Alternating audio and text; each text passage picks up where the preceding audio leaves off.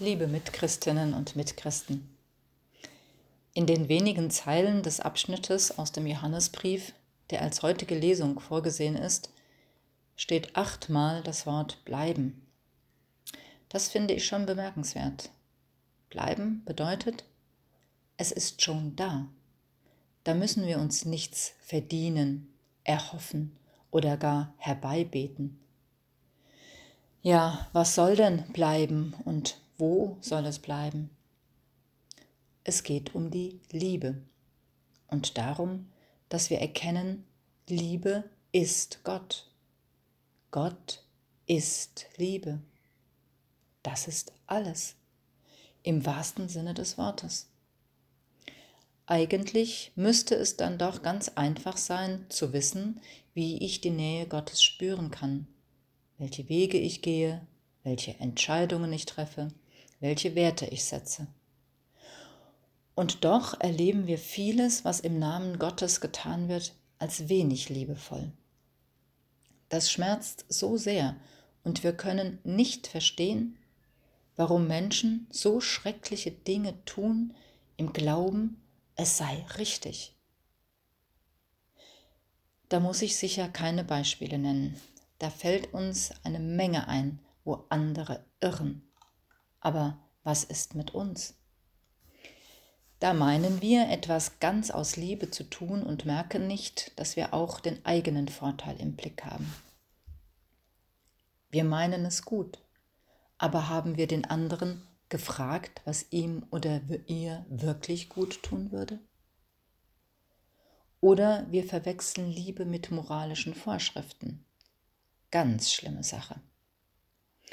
Es ist wirklich nicht einfach und ich selbst fühle mich täglich dazu aufgefordert, dem nachzuspüren, was es bedeutet, in der Liebe zu bleiben. Für mich ist es wichtig, mich daran zu erinnern, immer wieder, dass ich bereits geliebt bin. Ich bin Gottes geliebte Tochter und jede und jeder andere ist es auch, unendlich geliebt. Natürlich gibt es Augenblicke, da zweifle ich, fühle mich weit weg von jedem guten Gefühl. Doch wenn es gelingt, wenn ich ganz erfüllt bin von dem Gedanken, geliebt zu sein, dann ist es ganz einfach, das Richtige zu tun. Dann fällt es mir leicht, nicht den eigenen Vorteil im Auge zu haben, sondern ganz beim anderen zu sein und ihm und ihr zuzuhören zu versuchen zu verstehen und dabei zu unterstützen, dass auch mein Gegenüber sich als geliebten und angenommenen Menschen erleben kann. Andersherum kann ich jemandem, der mir garstig kommt, mit Milde entgegengehen, denn ich ahne, dass er sich gerade ganz wenig geliebt fühlt.